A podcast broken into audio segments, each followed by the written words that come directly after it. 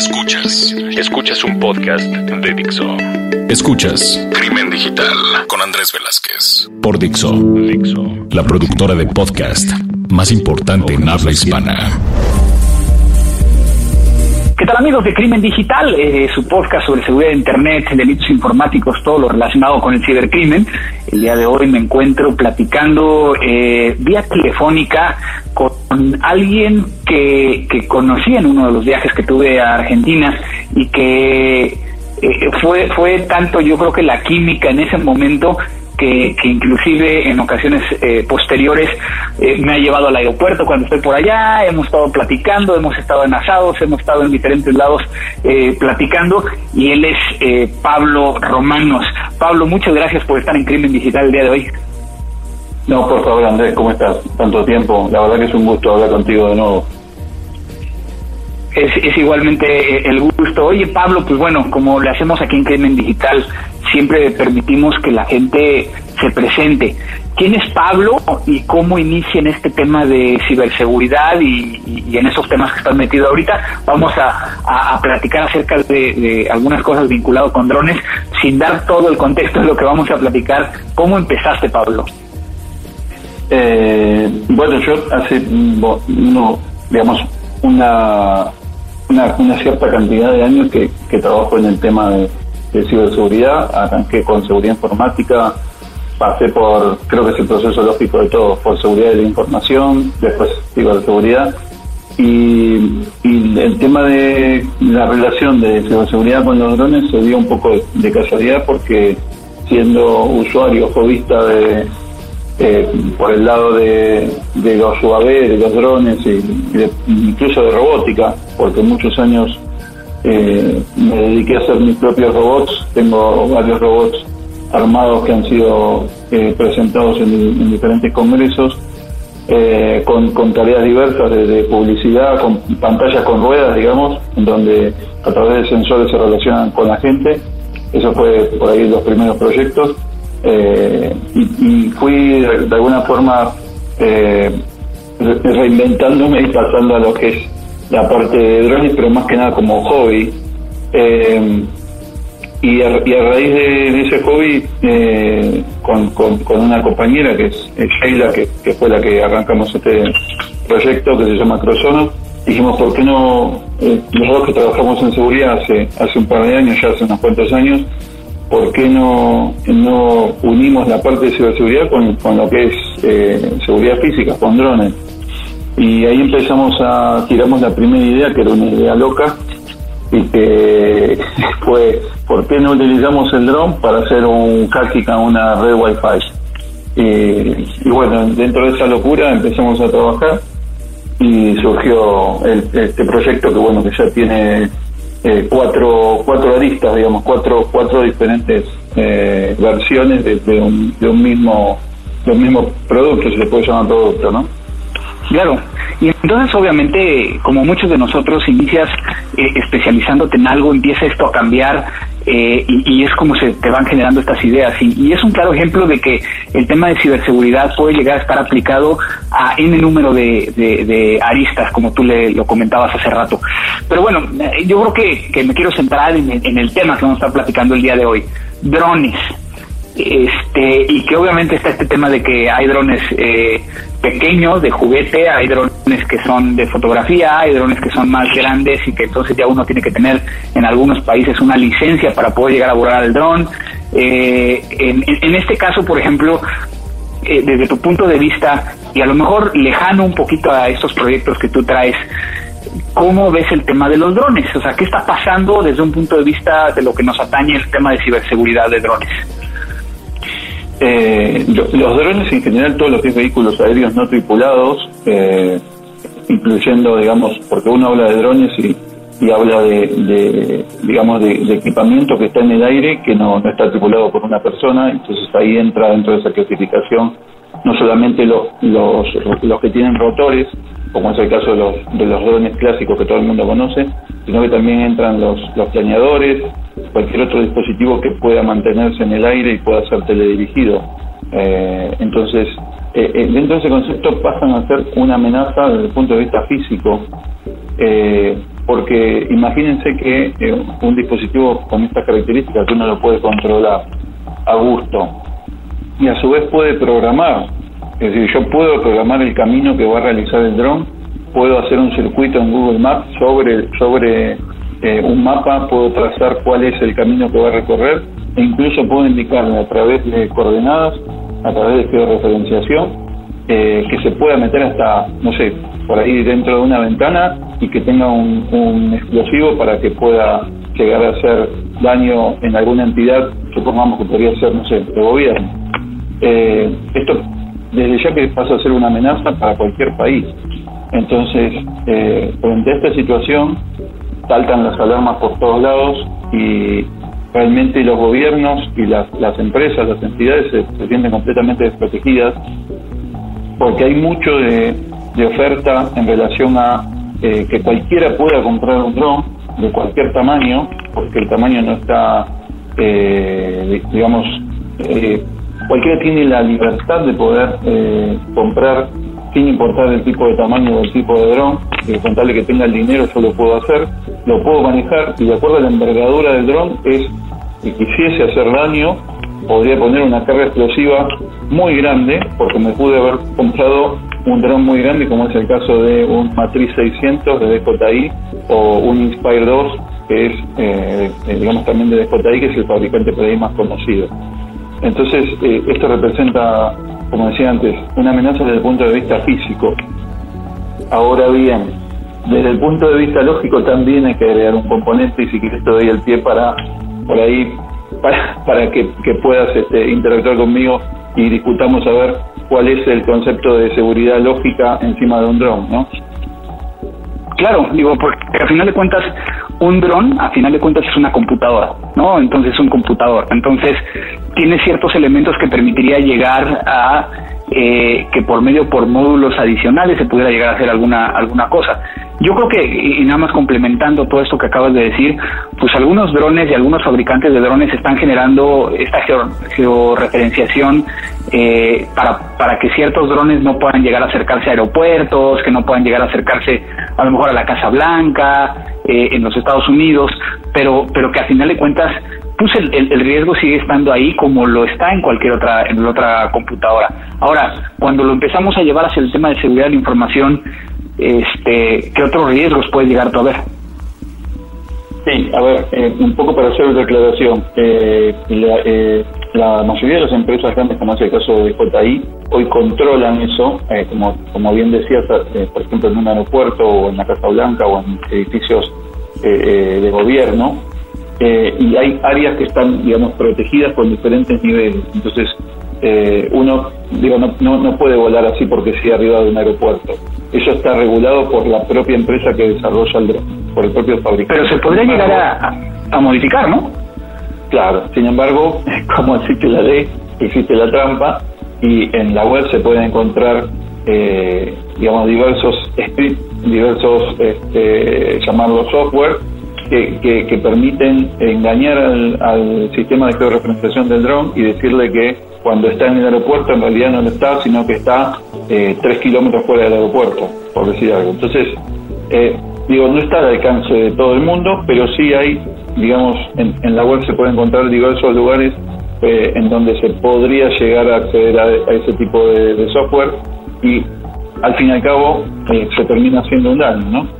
Entonces, claro, relacionado con lo que me preguntaste antes, y acá entra el concepto de, de seguridad lógica, es decir, yo no solamente puedo utilizar un dron para tomar imágenes, porque la mayoría de la gente piensa que un dron solamente el peligro es más allá de la seguridad física, como expliqué antes, eh, bueno, me invade la privacidad, lo tengo arriba de mi casa, me empiezo a sacar fotografías, me filman un vídeo, entonces yo puedo estar con mi mujer tomando sol y bueno, está de alguna forma afectando la privacidad. No pasa por ahí el tema, si bien esa es la forma más clásica y la que más se conoce, sino que a través de diversos elementos uno puede agregar elementos de electrónica, una pequeña computadora, una, lo que se llama single board computer, que es el caso de una, por ejemplo, una Raspberry Pi, en donde uno puede programar esa computadora, eh, la puede adosar mecánicamente a las patas del dron y a partir de ese concepto hacer volar el dron o programar el vuelo y esa computadora lo que va a hacer es permitirme o, facilitarme una plataforma, eh, vamos a llamarla de ataque digital o, ataque eh, lógico, sobre una infraestructura inalámbrica, por ejemplo. No sé si se entiende el concepto.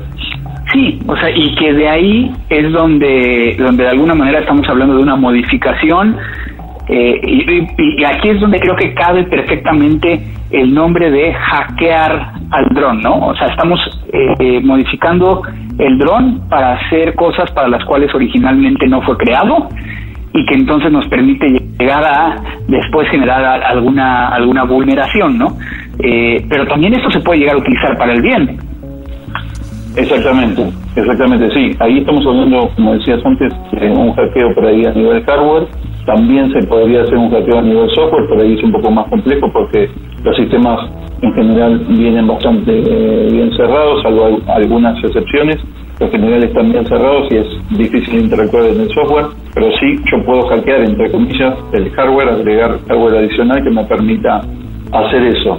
Eh, sin embargo, esto, eh, como decías recién, nos permite abrir también otro abanico de posibilidades que es desde el punto de vista de hacer el bien con el dron. Entonces, a, partir de este concepto, por ahí nosotros trabajamos esa idea de, bueno, ¿podemos demostrar que se puede hackear un punto de acceso? Sí.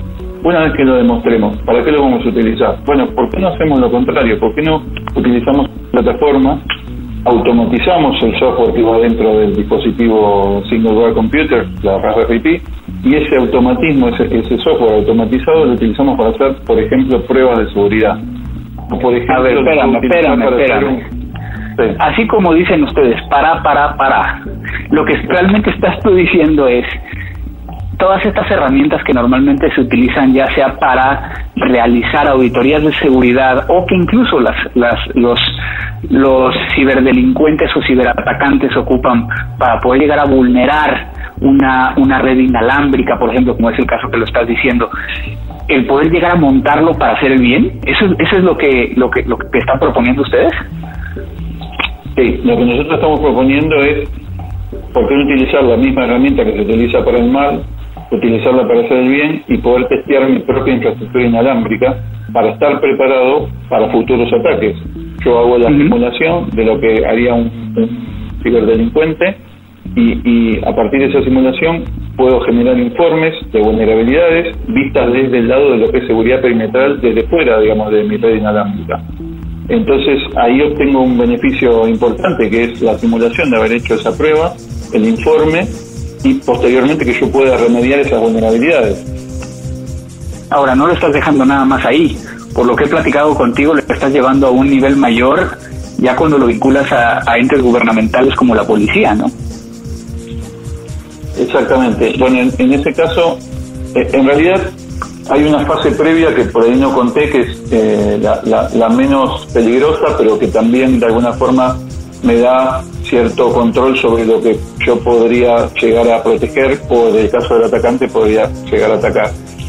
Puedo hacer lo que se llama un vuelo cortadora de césped. El vuelo cortador de césped es como se corta en un estadio de fútbol, la cortadora va y viene de forma paralela y a intervalos, eh, a distancias regulares. Entonces recorre toda todo el estadio, digamos todo el campo de juego.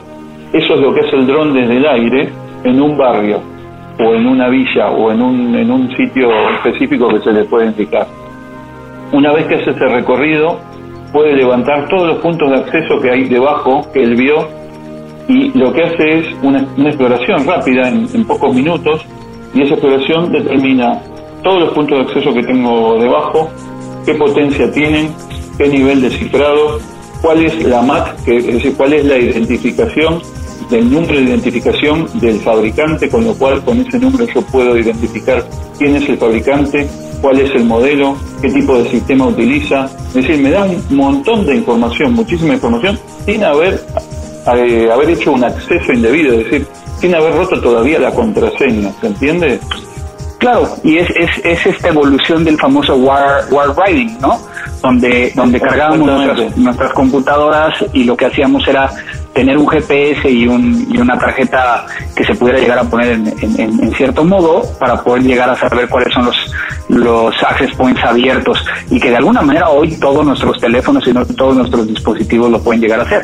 Entonces, digo, vienen como lo estás explicando en cuestión de, entonces lo primero que harías, eh, y aquí nada más como para poder llegar a explicar, es de que si pensamos esta tecnología desde el punto de vista de cómo ocupamos estas herramientas que muchas veces se han generado para hacer auditorías para poder llegar a vulnerar, eh, ¿cómo lo podríamos llegar a utilizar para el bien? Pues obviamente primero el poder llegar a saber en dónde hay un access point que, pudiera llegar a estar vinculado o que alguien estuviera haciendo algo malo o eh, que simplemente sea el nuestro para poder llegar a, revisar su, su, seguridad. Y ahí es donde viene este segundo paso que tú comentabas, ¿no? Que es el hecho de que se ocupe para poder llegar a en el caso de, una iniciativa privada, de una empresa privada, el poder llegar a, tratar de evaluar su seguridad de, sus redes inalámbricas, pero por el otro lado, si fuera, y, que, me gustaría ir un poquito hacia ese lado, si fuera un ente gubernamental y tiene la, autorización, yo creo que es un punto muy importante, el que tiene la autorización de hacer esta, este operativo, vamos a llamarle, que pueda llegar a ingresar a la red inalámbrica de, un, de, alguien que a lo mejor cometió un delito y que sea parte de una investigación?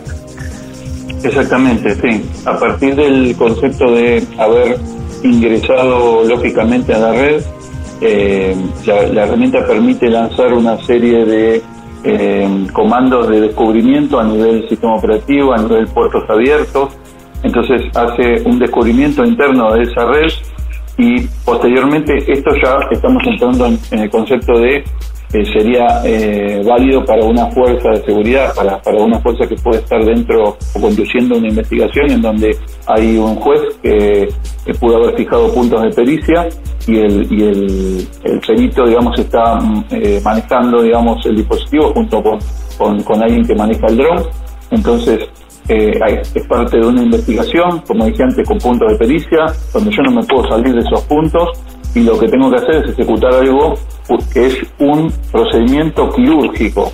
Eh, esta es la última fase que estamos explicando. El procedimiento quirúrgico es, estoy buscando pornografía infantil. Ok, ¿qué características tiene la pornografía o el, que consume o el que elabora eh, pornografía infantil? Muy bien.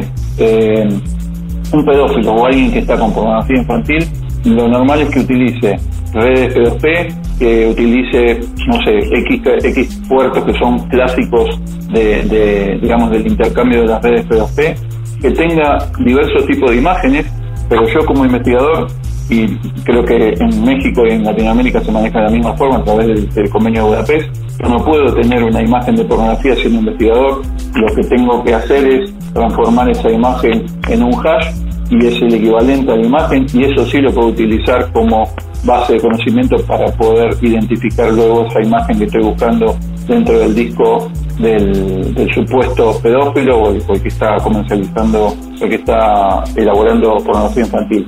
Entonces, este concepto que es un procedimiento remoto eh, se dispara de una forma automática.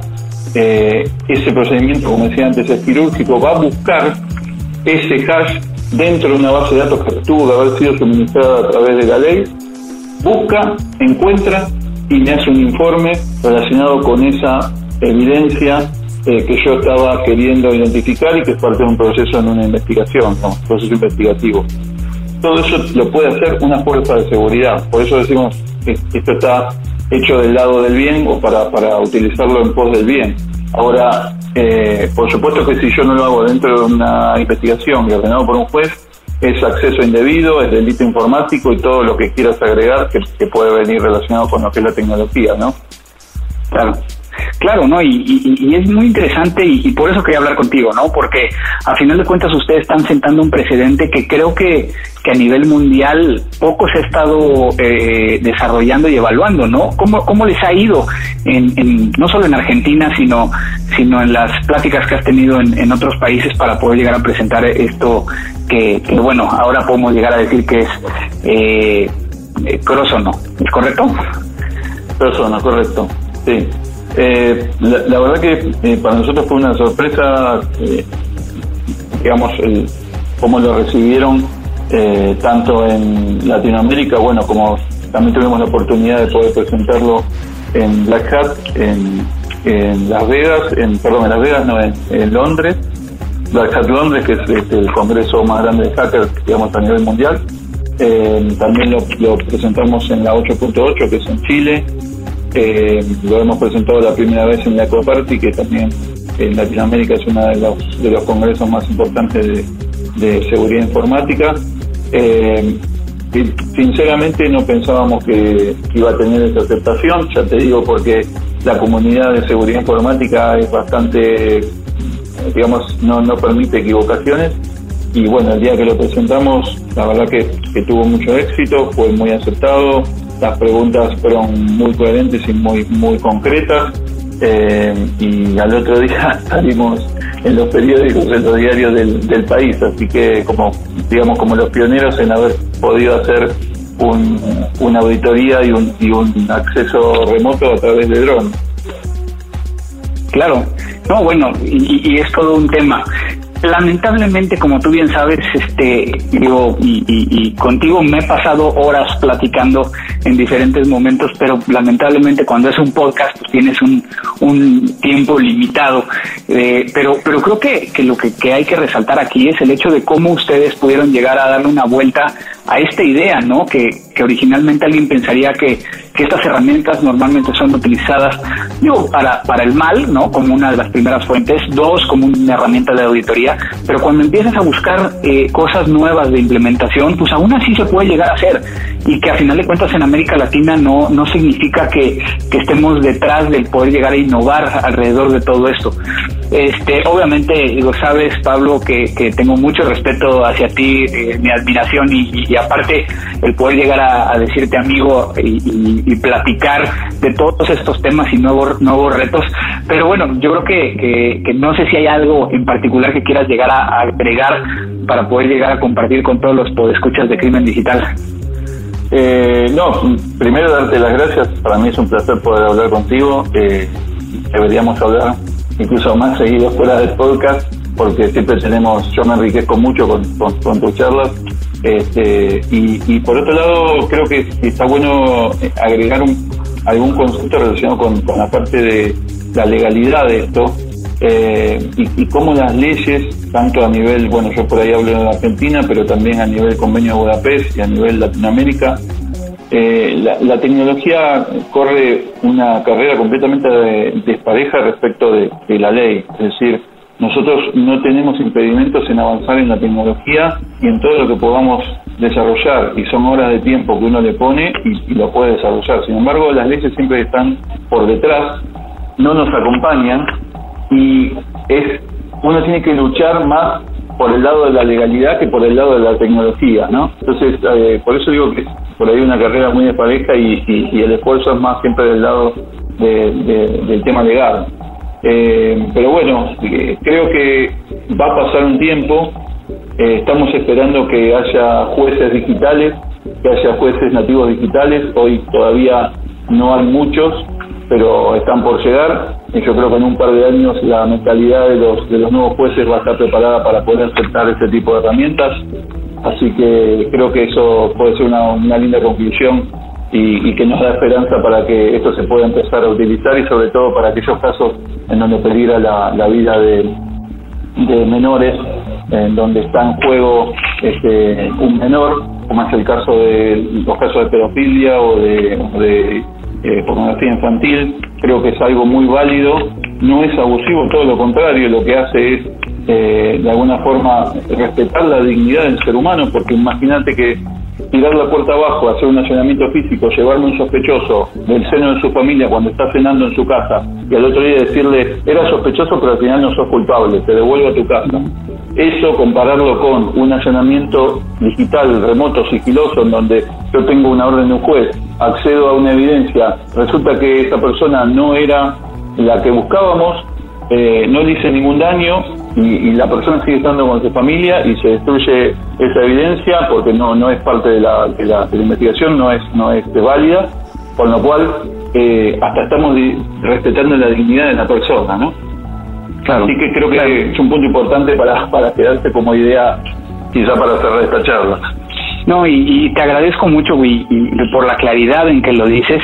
Obviamente también a, alentar a los que nos escuchan a que a que a que busquen más información al respecto y que entiendan también y, se pongan a pensar y a debatir acerca de lo que acabas de decir. Pero Pablo, ¿cómo, cómo te pueden llegar a, localizar o cómo te siguen? ¿Dónde, dónde estás eh, posteando o compartiendo información como para que para que la gente pueda llegar a estar un poco más al tanto de lo que andas haciendo? Eh, bueno, mi Twitter es Pablo Romanos, todo junto, Pablo Romanos.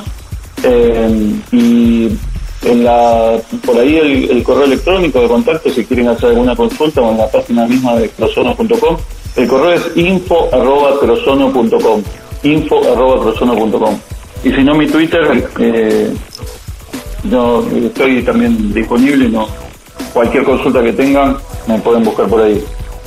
Perfecto, pues Pablo, este, agradecerte de nueva cuenta la oportunidad. Este, ya tenía yo pendiente el, platicar contigo, ya estás aquí en mi lista de, de, aquellos que quería invitar a, este podcast. Y pues muchísimas gracias por tu tiempo. No, gracias a ti, Andrés. Es un gusto volver a hablar contigo y ya, ya volvemos a hablar en breve.